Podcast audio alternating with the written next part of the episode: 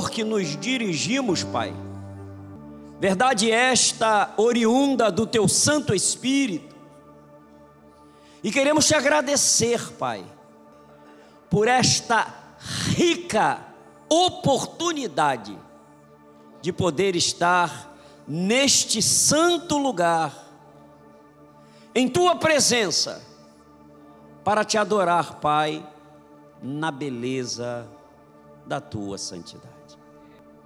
É realmente o momento magnífico para as nossas vidas. Um dia em que estaremos oferecendo um culto em ação de graças pela grande salvação. Obrigado, Pai, por este altruísmo divino de ter entregue o seu único filho para morrer, como uma ovelha muda, Pai. E assim, Pai, poderemos um dia estar junto com o Senhor, adentrar ao céu, para viver com o Senhor eternamente. Glórias a Deus. O título da mensagem, Jesus voltará para nos levar para o céu. Isto não pode ser esquecido. A qualquer momento, o Senhor Jesus Cristo estará voltando. E qual é o, o objetivo da volta dele? Nos buscar, a levar junto com ele, para que possamos adentrar ao céu e ali viver com ele para todo para todo sempre. Isto não pode ser esquecido. E isto é tão sério, é tão sério, é tão sério, que eu passei umas quatro semanas, pelo menos, estudando orando acerca de uma mensagem. Ela estava toda trabalhada, estava tudo, tudo, de frente para trás, de trás para frente. Quando foi hoje, o Senhor disse: Não. Tem que lembrar aos meus filhos que Jesus está voltando.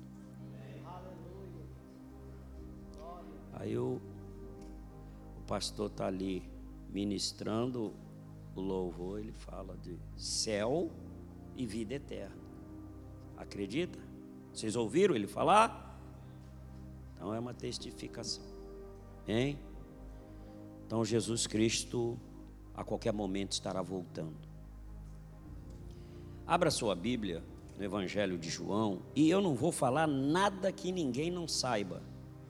A função hoje, e por isso eu quero ver se eu, se eu consigo ser rápido, a função hoje é só lembrar, é fazer como o apóstolo Paulo fazia, que ele não se cansava de, se, de escrever e de falar as mesmas coisas. Então a função hoje é esta: é relembrar. Evangelho segundo, Evangelho de Cristo, segundo escreveu São João, e o capítulo é o 14. Vamos ler os três primeiros versos, se for possível, projeta. Diz assim a palavra do Senhor: Todos, todos encontraram? A sua versão pode ser um pouquinho diferente, mas está escrito assim: Não se turbe o vosso coração. Credes em Deus, e credes também em mim. Na casa de meu pai há muitas moradas.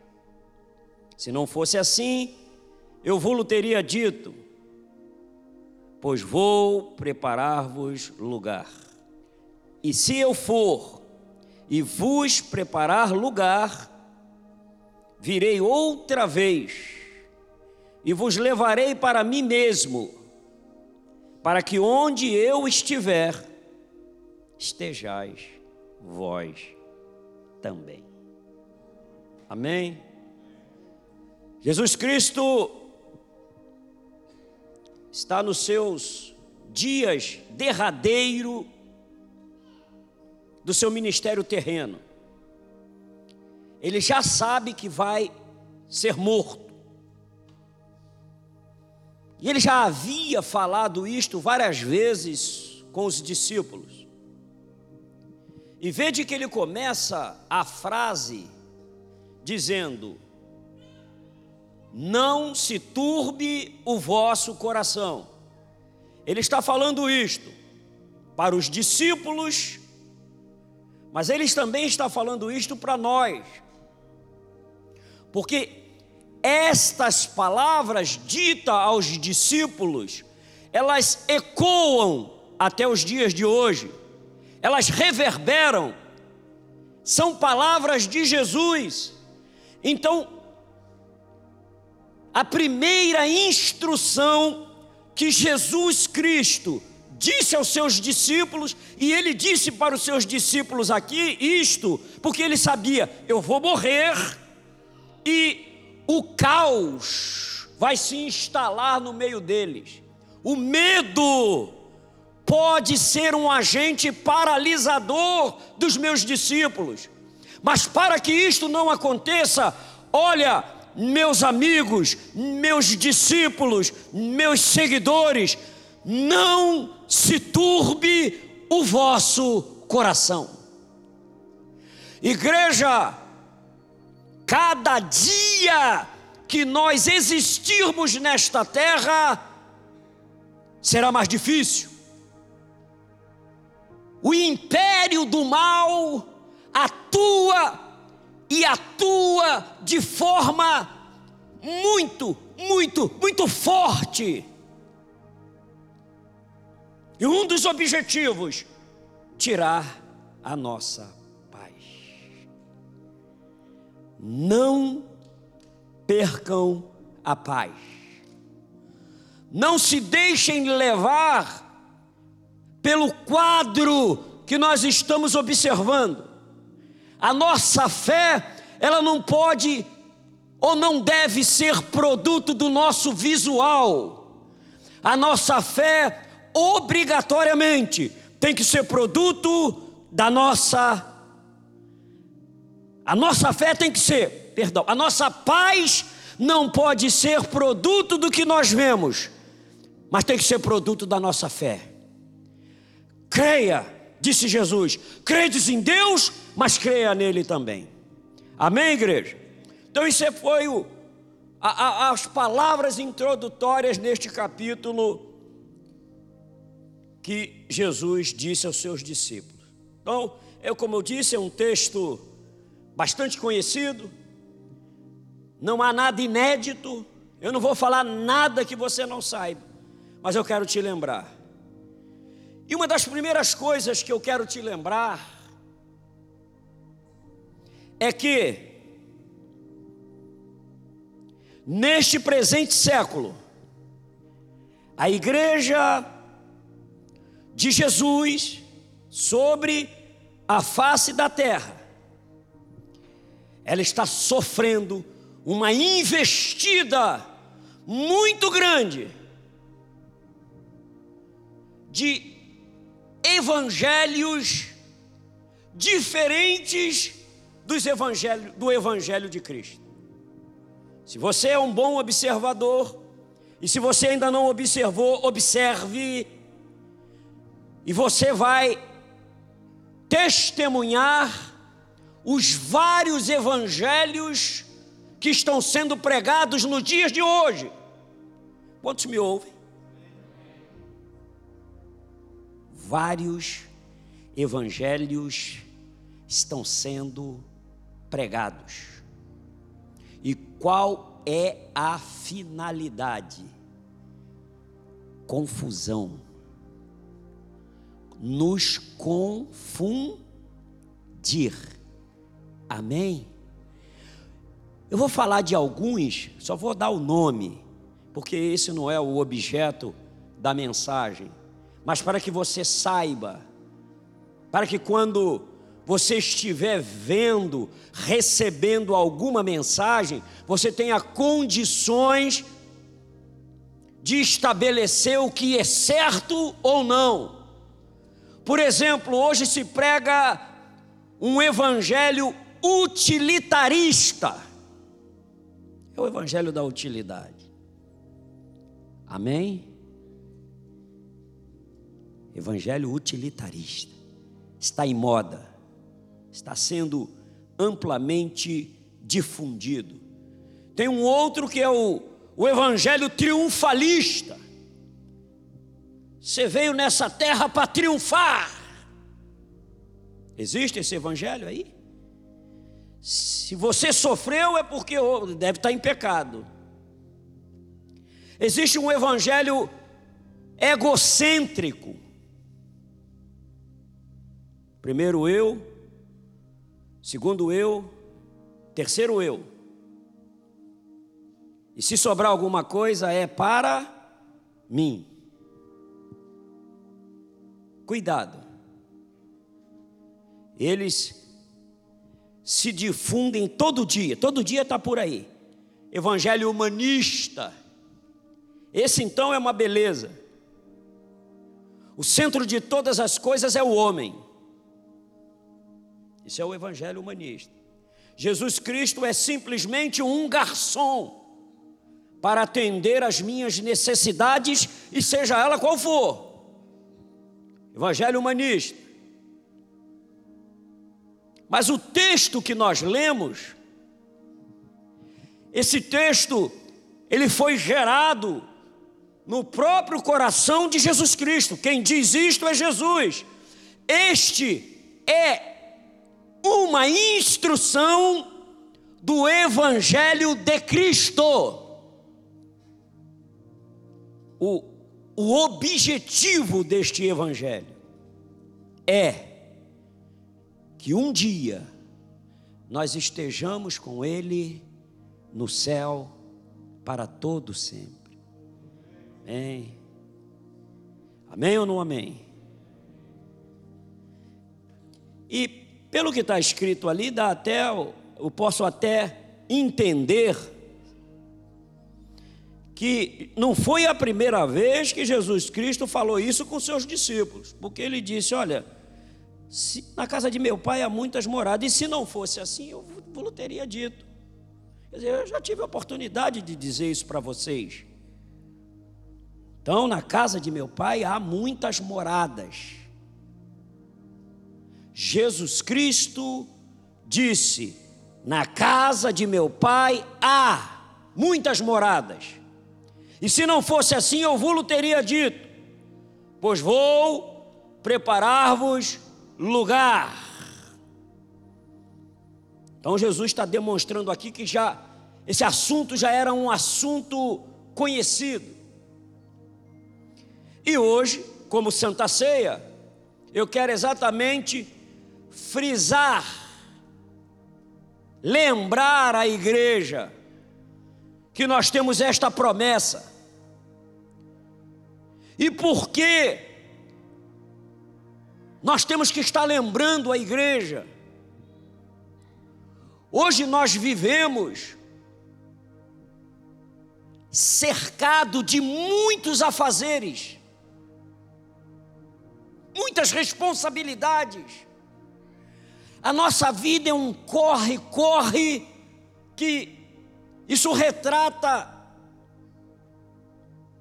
Um dia passa que a gente não consegue nem ver direito o dia passar a semana passa, mês que vem já é meio do ano, daqui a pouco o ano acaba, e a gente correndo de um lado e para o outro, cheios de responsabilidades, e nós acabamos esquecendo do que é mais importante. E vede, eu volto a dizer à igreja: não confundam as minhas palavras. Eu não estou dizendo para ninguém que não tem que ter responsabilidade neste mundo, que não tem que estudar, que não tem que trabalhar. Não, não é isto que eu estou dizendo. Eu estou dizendo que dentre todas as coisas que nós temos que fazer, todas as responsabilidades que nós temos, todo o tratado que nós fizemos e que teremos que levar a efeito, ainda assim, se há uma coisa que nós não podemos esquecer, é que Jesus Cristo está voltando. Eu não posso viver como se eu fosse morrer amanhã e acabou, porque não é assim. Não é assim. Então Jesus Cristo veio exatamente para instruir os seus discípulos e para deixar registrado na Bíblia essa informação maravilhosíssima para todos nós. Jesus falou e falou muito acerca do céu. E observa que no Antigo Testamento, o judeu não tinha esta informação. Não há nenhum texto no Antigo Testamento falando acerca do céu. Quem é que vem compartilhar esta informação e é uma informação preciosa? Observa, quem vem nos falar isto é Cristo. Cristo veio nos, nos fazer conhecer acerca do céu. E ele diz, se for possível, coloca, João, capítulo 3 e o verso 13. Olha o que disse Jesus. Ora, ninguém subiu ao céu, senão o que? Que desceu do céu. O Filho do homem que está no céu.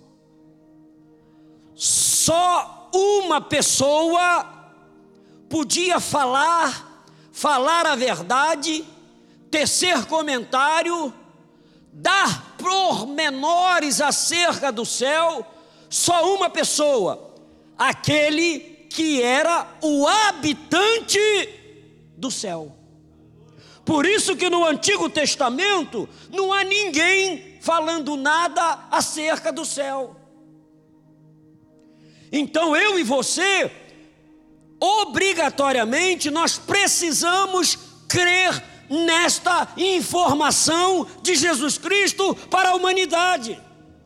O céu é real, o céu é verdadeiro. Todas as coisas, todas as coisas, todas as coisas neste mundo passarão, mas o céu vai continuar. Jesus Cristo não criou eu e você para viver 70, 80, 100, 120 anos, morrer e acabar. Não. O projeto de Deus, quando fez o homem, foi um projeto eterno. Amém? Amém? Essas informações não podem ser esquecidas. Então eu, eu anotei algumas informações que Jesus Cristo fez acerca do céu. Ele vem, fala para nós acerca do céu, este lugar maravilhosíssimo, onde todas essas coisas que nós passamos por aqui vai acabar.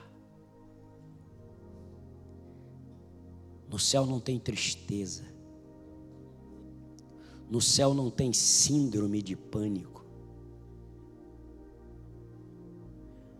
No céu não tem câncer.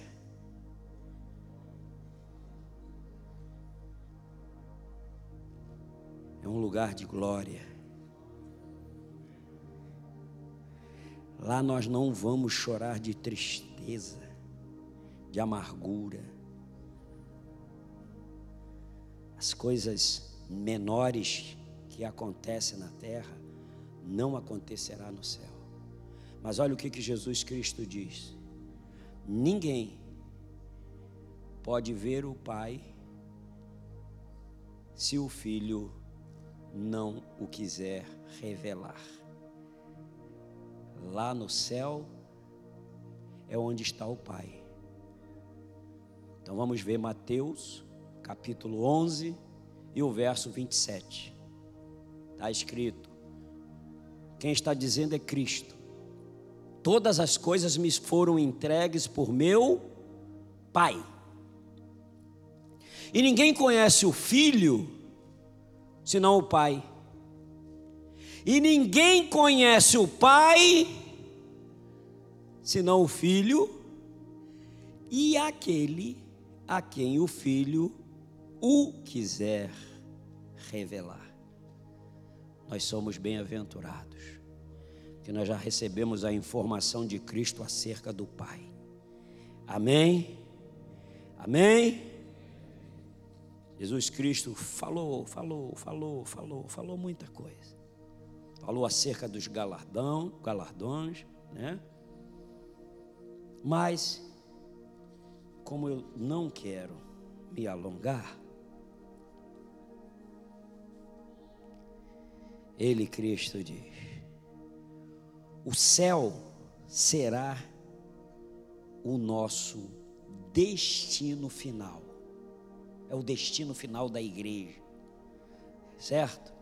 Um lugar reservado para a sua igreja. Então, não se não se deixe levar pelos outros evangelhos, mas fiquem atentos no evangelho de Cristo, naquilo que Cristo veio fazer aqui na terra para a sua igreja. E existem, tem mais, mas eu quero abordar pelo menos três verdades, ou três motivos, porque Jesus vai voltar. Jesus Cristo vai voltar. Jesus Cristo vai voltar. E existe algumas verdades que vai autenticar esta volta dele. Guarda. Guarda isto no teu coração. Pode fazer o que você tiver que fazer ao longo da sua vida, do seu trabalho, dos seus estudos, mas não esqueçam esta verdade. Jesus Cristo vai voltar porque ele disse que vai voltar. O texto que nós lemos diz isto? Diz ou não diz? Não se turbe o vosso coração. Credes em Deus e crede também em mim. Na casa de meu pai há muitas moradas. E se não fosse assim, eu vou-lhe teria dito: Pois vou preparar-vos lugar. E se eu for e vos preparar-vos lugar, virei outra vez e vos levarei para mim mesmo. Ele vai vir aqui, ele vai voltar, ele vai voltar e vai te levar para ele mesmo. Aleluia. Então, Jesus Cristo vai voltar porque ele disse, está escrito aqui, ele deixou registrado. E a palavra de Jesus não é a palavra de homem. No livro de Números, capítulo 23 e o verso 19, diz: Porventura, diz assim: Deus não é homem para que minta, e nem filho do homem para que se arrependa. Porventura diria ele, e não faria? Ou falaria e não confirmaria? Eu e você pode falar alguma coisa acerca do que nós quisermos e podemos falhar. E por que podemos falhar? Podemos falhar porque nós somos homens. Mas Jesus Cristo disse que vai voltar, ele vai voltar. Ele é Deus. Ele é Deus. Ele é Deus. E a palavra dele não volta atrás. Não há nada, não há ninguém, não há nenhum instrumento humano, não há nenhuma organização humana que seja capaz de impedir Jesus Cristo de vir buscar a sua noiva. Nós somos a noiva de Cristo. E o noivo está se aprontando, e daqui a pouco ele volta. E todos nós, todos nós, que estivermos agregados ao seu corpo, nós subiremos e nos encontraremos com Ele nos ares. Amém? Amém ou não amém? Então Jesus Cristo disse: Olha, eu vou, falando lá para os discípulos e para nós, eu vou, mas eu volto, eu vou voltar, eu não vou me esquecer de vocês, eu não vou deixar vocês à própria sorte, eu não vou deixar vocês sob a regência do príncipe das trevas. Eu vou, mas volto. Ele disse que vem. E quando nós olhamos para o que está acontecendo nos dias dia, no dia a dia, nós temos essa certeza. Ele está voltando. Então, ele vai voltar porque ele disse que vai voltar. Você tem que crer nisso. Está registrado na Bíblia. Ele volta, ele vem. No dia da dificuldade, não entre em desespero, não. A promessa, ele fez a promessa: eu vou voltar para levar a minha igreja. Amém? Por quê? O segundo o segundo motivo, ou a segunda verdade, por que Jesus Cristo vai voltar? Para nos livrar do pior. Queridos, o mundo vai chegar um momento que vai ser um caos generalizado. Alguém já leu na Bíblia que chegaria o dia em que nós teríamos dinheiro e não teríamos o que comer? Alguém já leu isso? Alguém já leu? Vocês sabiam que já tem um desabastecimento aí de muita coisa? Muita coisa. Já tem loja colocando comunicado que se a coisa não melhorar, elas vão fechar as portas. E por quê? não há reposição.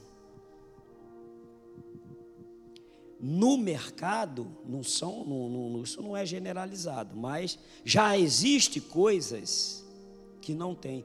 Isso por quê? Isso por causa de uma guerra lá, lá longe, em outro continente. Mas o reflexo é no mundo todo. Os dois maiores produtores de, de, de, de insumos para plantação, está lá. Estão lá.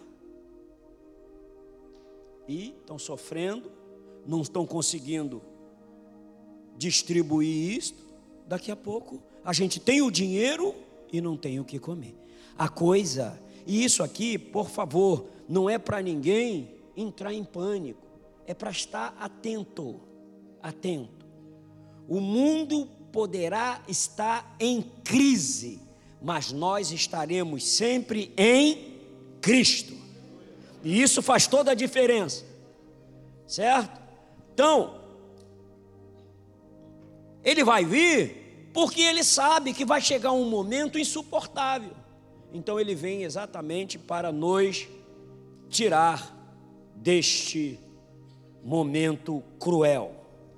Porque a coisa vai chegar a um ponto que é como como aconteceu com Abraão intercedendo por Ló em Sodoma e Gomorra. Abraão já Deus já havia comunicado a Abraão que iria destruir Sodoma e Gomorra. E Abraão sabe que o seu o seu sobrinho estava lá com a família. Então ele começa a interceder. Veja bem, aquilo ali pode ser uma antevisão do que vai acontecer. O que aconteceu lá pode ser uma tipologia do que vai acontecer no arrebatamento da igreja. Abraão começa a interceder, mas se tiver 50 justos lá, o Senhor vai destruir o seu. Não, não, se tiver 50, eu não destruo, não. Mas ele falou, Abraão pensou, pode não ter 50, 45. Não, não, 45 também não destruo. Foi descendo. 30, até que chegou a 10. De 50 parou em 10. Qual foi a decisão de Deus? Não está escrito. Mas Deus chegou um momento que Ele prefere fazer um rapto, tirar dali de Sodoma e Gomorra, Ló e a sua família, ele tira e destrói tudo. Pode ser uma antevisão do que vai acontecer. O mundo vai chegar um momento tão insuportável, o caos vai estar de norte a sul, leste a oeste, e Deus olha assim e fala: agora, agora é o seguinte, rebeldes. Não adianta pregar mais, não adianta falar, porque eles não se convertem. Então eu vou fazer o seguinte: ele vem e tira a igreja dele. Amém? Então esse é o, é o lado bom do negócio. Quando a coisa ficar insuportável, o Senhor nos leva. E qual é a a terceira verdade, ou terceiro motivo, porque nós devemos crer no, no, no, no arrebatamento da igreja. Porque é o próprio Jesus que nos quer. Jesus te quer, meu irmão. Ele quer que nós estejamos com Ele. Você vê que aqui na terra tem muitos lugares que a gente não pode entrar. Tem ou não tem? O mundo com seus regulamentos, muitas vezes, ele nos afasta, até mesmo de trabalho, de escola, de uma série de coisas. Mas no céu é o contrário. Deus nos quer. Aleluia. Deus nos quer. Glórias a Deus. Virei outra vez e vos levarei para mim mesmo, para que onde eu estiver, estejais vós também. Não haverá acepção de pessoas a sociedade faz sim separação de pessoas. A sociedade exclui. Mas Jesus não. Ele me quer e ele te quer. E é por isso que ele vem nos buscar. Ele nos quer, está no plano dele. Nós estamos no plano de Cristo. Amém, igreja? Então, aquele lugar maravilhoso, aquele lugar que Ele foi preparar, Ele é para mim e para você. E quando nós chegarmos lá, nós chegaremos lá com os nossos, o nosso corpo transformado. Esse corpo corruptível, que sente um monte de coisa, esse corpo corruptível que é fraco, uma bactéria invisível pode acabar com esse corpo. Lá o nosso corpo será um corpo transformado. As nossas vestes serão vestes diferentes. Lembra do filho pródigo quando ele chega na casa do pai? Primeira coisa, troca de vestes. Teremos vestes especiais, vestes glorificadas. Amém. Então, queridos, não há dinheiro neste mundo que possa pagar o que tem no céu para nós. Continuem, continuem trabalhando Continuem estudando. Continuem se esforçando. Mas não se esqueça que a qualquer momento Jesus Cristo está voltando. Jesus Cristo está voltando para buscar a sua igreja.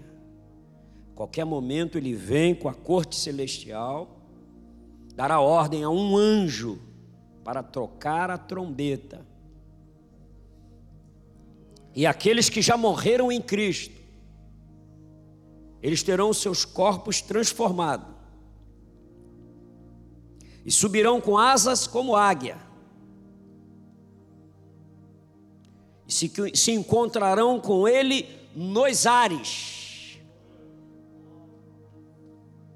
E logo depois, nós, diz a palavra, os que estivermos vivos,